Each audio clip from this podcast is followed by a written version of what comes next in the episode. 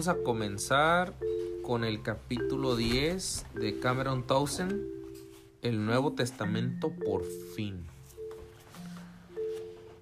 Habíamos visto que estaba en un dilema entre ir a predicar a las nuevas tribus o no. ¿Se acuerdan que vimos eso?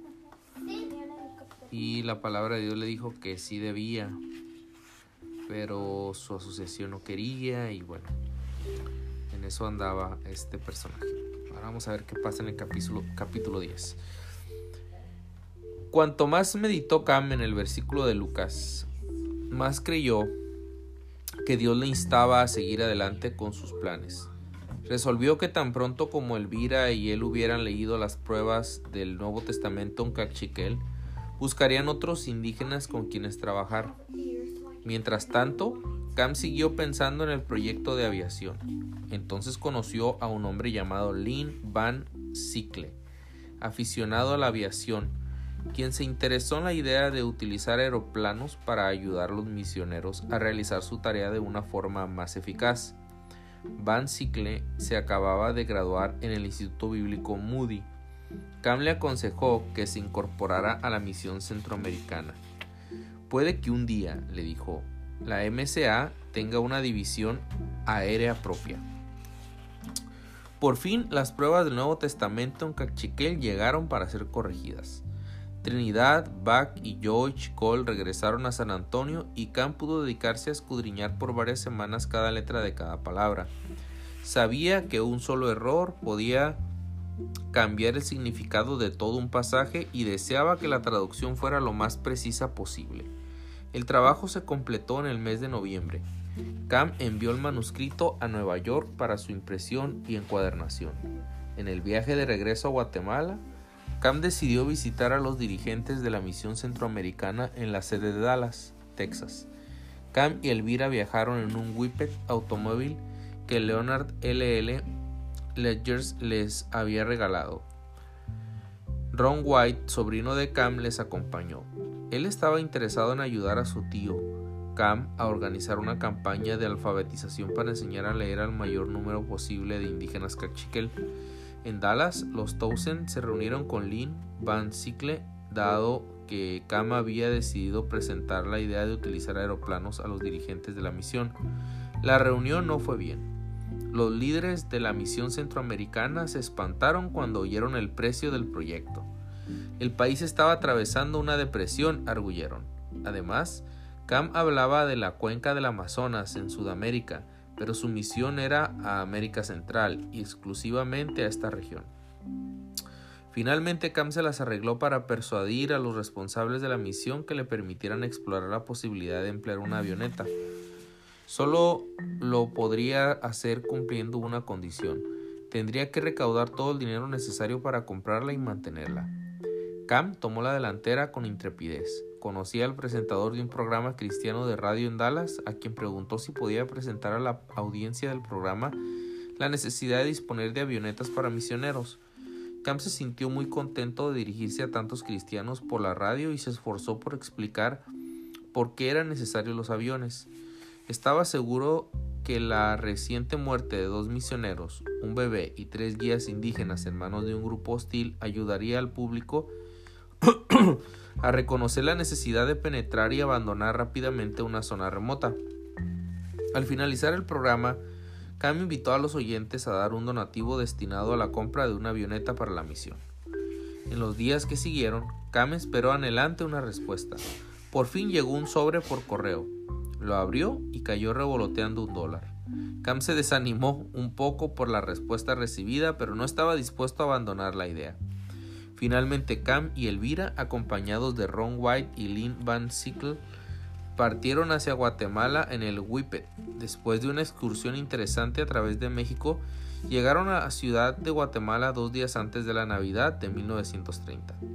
Pasaron la Navidad en la ciudad con su hermano Paul y su esposa, y después se dirigieron con Ron hacia San Antonio. Lynn Van Sickle se quedó en la ciudad para hacer un cursillo de orientación a la vida misionera. Todo el mundo en San Antonio se alegró de volver a ver a los Townsend. Fue un alivio para los líderes indígenas de la iglesia hablar con Cam en Cachiquel en vez de intentar hablar con los otros misioneros de la misión centroamericana en un español chapurreado. La hija adoptiva de los Towson, Elena Trejo, también se alegró. También se alegró. Cam se admiró de lo lista que era. Aprendió todo lo que los maestros le habían enseñado y era una lástima que su educación se interrumpiera al acabar la escuela primaria. Cam pensó en el asunto y escribió a sus padres en California para preguntarles si se podían hacer cargo de Elena y matricularla en una escuela secundaria norteamericana. Los padres de Cam respondieron inmediatamente diciendo que estarían encantados de que Elena se quedara con ellos. Cam continuó trabajando con los cristianos Cachiquel y con la ayuda de su sobrino Ron planeó una campaña de alfabetización para enseñar al máximo número de indígenas posible a leer y escribir su propia lengua. Mientras tanto, Cam aguardaba la noticia de la llegada del Nuevo Testamento en Cachiquel, a Ciudad de Guatemala, pero ninguna noticia llegaba. Por fin, a principios de mayo de 1931, Cam y Trinidad Bach viajaron en el Whippet a través de las montañas hasta la capital, para averiguar qué les había acontecido a los Nuevos Testamentos. Un empleado de la oficina central de correos aseguró a Cam que él no había visto ningún paquete con su nombre y dirección, como Cam no quedara satisfecho, le preguntó si podía buscar en alguna de las salas adyacentes. El empleado se encogió de hombros y le dio permiso. Y efectivamente, Cam encontró un paquete dirigido a él, amontonado detrás de una estantería. El paquete contenía las primeras 18 copias del Nuevo Testamento en Cachiquel. Cam se detuvo en medio de la oficina de correos y dio gracias a Dios por el libro y por todas las maravillas que haría en el pueblo Cachiquel sentía un gran deseo de mostrárselo a los indígenas cristianos, pero antes debía de hacer otra cosa. El 19 de mayo de 1931, Cameron Towson, Trinidad Bach y el señor Gregory de la Sociedad Bíblica se reunieron en la oficina del presidente de Guatemala. A las 4.30 de la tarde, la secretaria del presidente ubicó, abrió la puerta y les dio la bienvenida. El presidente Ubico le saludó afectuosamente. El presidente se llamaba Ubico. Wow. El presidente Ubico le saludó afectuosamente. Trinidad Bach entregó al presidente una copia del Nuevo Testamento en cachiquel especialmente dedicada. Cam, el señor Gregory y Trinidad intervinieron brevemente y luego respondieron al presidente. El presidente Ubico felicitó a los tres hombres por el papel que habían desempeñado en la traducción y publicación del Nuevo Testamento en la lengua cachiquel.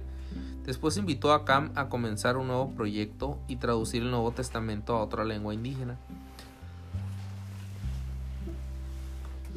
El presidente aceptó hacerse una foto sujetando una copia del Nuevo Testamento, aunque no solo permitir no solía permitir que le hicieran fotografías. A la mañana siguiente apareció una foto del presidente Ubico exhibiendo un Nuevo Testamento en la primera página del principal periódico de Guatemala. Una vez completado el protocolo de la ceremonia oficial, Cam deseaba ardientemente llegar a casa y mostrar el Nuevo Testamento a los indígenas cachiquel. Se dio cita una gran cantidad de gente a la llegada de Cam. La gente irrumpió en un fuerte aplauso al ver el Nuevo Testamento, varios predicadores locales capaces de leer cachiquel se turnaron en la lectura de porciones de escritura a la multitud. Los indígenas cachiquel decidieron festejar el 20 de mayo para conmemorar la recepción de la palabra de Dios en su idioma. Al día siguiente, Cam partió para un viaje de 11 días, a lomos de mula, para dar los últimos toques a la campaña de alfabetización. Cuando regresó a Panajachel, Elvira y él residían en la antigua casa de Robbie Robinson. Notó que había un extranjero en la localidad. Cam se presentó. El extranjero era un visitante mexicano, Moisés Sáenz. Era un famoso campeón de la educación de los indígenas. Su hermano Aarón ocupaba un alto cargo en el gobierno mexicano. Cam había oído hablar de ambos y le preguntó qué estaba haciendo en una aldea tan remota de Guatemala El profesor Sáenz le replicó que estaba estudiando los problemas de la educación rural indígena en América Central con la esperanza de encontrar la clave para proporcionar a los indígenas mexicanos una mejor educación. Cam sonrió para sí. El señor Sáenz había acudido al lugar justo. Durante todo el día, Cam le mostró el Instituto Robinson. El señor Sáenz se llevó una grata impresión al ver a los 53 esforzados alumnos que allí estudiaban. Preguntó a Cam cómo había conseguido motivar a aquellos indígenas para que estudiaran. Esta era justamente la oportunidad que Cam esperaba. Contó al señor Sáenz que los indígenas necesitaban ser enseñados en su propia lengua primero y después en español. Cuando fueran mayores, si se hacían las cosas en este orden, los indígenas se sentirían orgullosos de su herencia. Cam le explicó también que la lectura de la Biblia en su propia lengua libraría a los indígenas de todas las supersticiones que les habían mantenido en la ignorancia y en la pobreza. Luego aprenderían a integrarse en la corriente de la vida guatemalteca si lo deseaban. El profesor Sáenz tomó muchas fotos de lo que vio y escribió abundantes notas acerca de lo que Cam le comentó. Cuando llegó el momento de su partida, felicitó a Cam por su labor, le invitó a visitar México y a trabajar con los indígenas de ese país. Una vez en México, el profesor Sáenz envió una carta oficial a Cam invitándole a trabajar en ese país. Fue la primera carta que Cam recibió aquella semana y la única que contenía buenas noticias. La segunda, de su hermana, le informaba que a su madre le habían diagnosticado cáncer y poco tiempo, poco tiempo de vida. La tercera fue enviada por los líderes de la misión centroamericana. Decía que como Cam y Elvira eran los dos misioneros que mejor hablaban el cachiquel, la misión les recomendaba que se quedaran en Guatemala y continuaran trabajando con los mismos indígenas. Se había invertido mucho tiempo y dinero en producir el Nuevo Testamento en su lengua y ahora dependía de los Towson el que fuera utilizado con el máximo provecho. La carta concluía diciendo que se le concedía permiso a Cam para realizar exploraciones ocasionales en campos de misión vírgenes. Al principio, Cam se llevó un gran disgusto con aquella carta. Archer Anderson y él habían consumido varios años instruyendo a los pastores cachiquel en el Instituto Robinson. Cam no podía comprender por qué los líderes de la misión centroamericana pensaban que los pastores locales eran menos capaces de predicar a su propio pueblo que él y otros misioneros estadounidenses. Cam no tuvo que responder a la carta ya que la decisión se le fue de las manos. Acudió a la consulta del doctor Ainsley Ainsley con dolor en el pecho y una tos que no desaparecía. La diagnosis no fue buena. Tuberculosis, una enfermedad pulmonar que solía ser fatal. El doctor Ainsley informó a Cam que su única posibilidad de sobrevivir consistía en volver al clima moderado de California. Pese a ello, no se le garantizaba la supervivencia. Los Towson regresaron de inmediato a California Llegaron poco después del fallecimiento de la madre de Cam. La pareja se alojó en casa de su hermana Lula Grisset y su familia. La única alegría para Cam en medio de aquellas circunstancias difíciles fue que pudo volver a ver a Elena, su hija adoptiva. Iba progresando bien en los estudios y vivía con el padre y las otras hermanas de Cam. Mientras los Towson vivían en casa de Lula, Elvira fue una a una consulta médica rutinaria. Así como Cam se sentía agotada y cansada en todo momento, puesto que todos asumían que ella había trabajado mucho cuidando de Cam. La diagnosis fue un gran golpe. Elvira padecía una grave e intratable enfermedad del corazón que podía acabar con su vida en cualquier momento. El médico le mandó reposo absoluto en cama. No debía levantarse de su lecho para nada, excepto para ir al baño. Cuando Cam oyó el diagnóstico, se sentó en el porche de la casa de Lula en Santa Ana y se preguntó qué estaba sucediendo. Él había soñado con alcanzar a todas las etnias indígenas de América Central y del Sur y proporcionarle la Biblia en su propia lengua. Pero en vez de trabajar por sus sueños, se hallaba ahora recluido en una casita de California con tuberculosis y su esposa padecía una amenazadora enfermedad coronaria. En ese momento le resultó difícil mantener la esperanza. en medio de enfermedades con los planes atorados. Y ahí termina el capítulo 10 de Cameron Towson. Buenas noches, Keren. Buenas noches. Buenas noches, Sucia. Buenas noches, Rafa. Te amo, Rafa. Te amo, Keren. Te amo, Cecilia.